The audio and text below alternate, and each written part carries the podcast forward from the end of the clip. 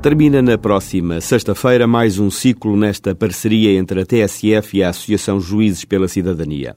Em setembro, entraremos numa terceira fase de colaboração em que esperamos continuar a poder não apenas procurar descodificar alguma da linguagem mais hermética do direito, mas também trazer algum sentido crítico construtivo ao que se vai fazendo no mundo da justiça.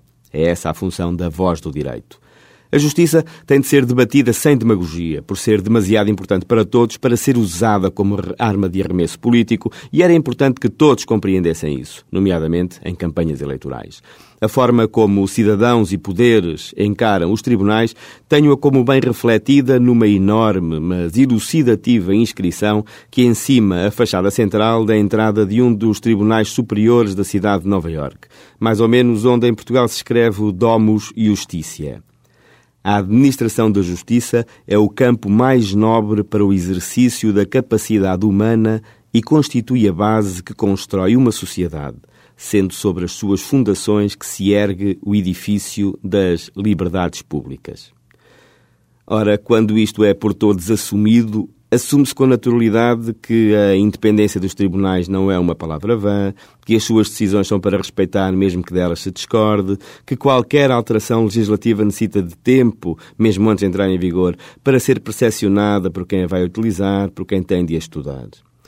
Mas o mais importante é que as reformas sejam feitas para o cidadão, para resolver ou minorar os problemas que os afetam.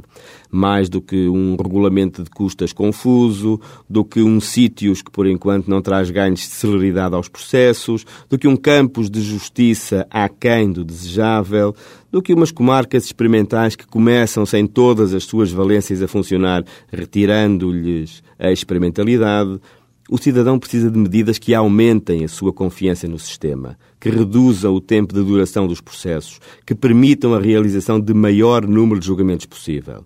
E para isso é preciso mais do que tecnologia, pessoas, funcionários, magistrados do Ministério Público, juízes e instalações, mesmo provisórias, desde que dignas.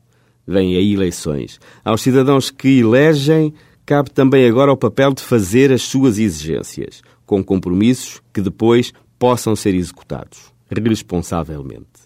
Pela minha parte, até setembro. Boas férias para quem as tenha.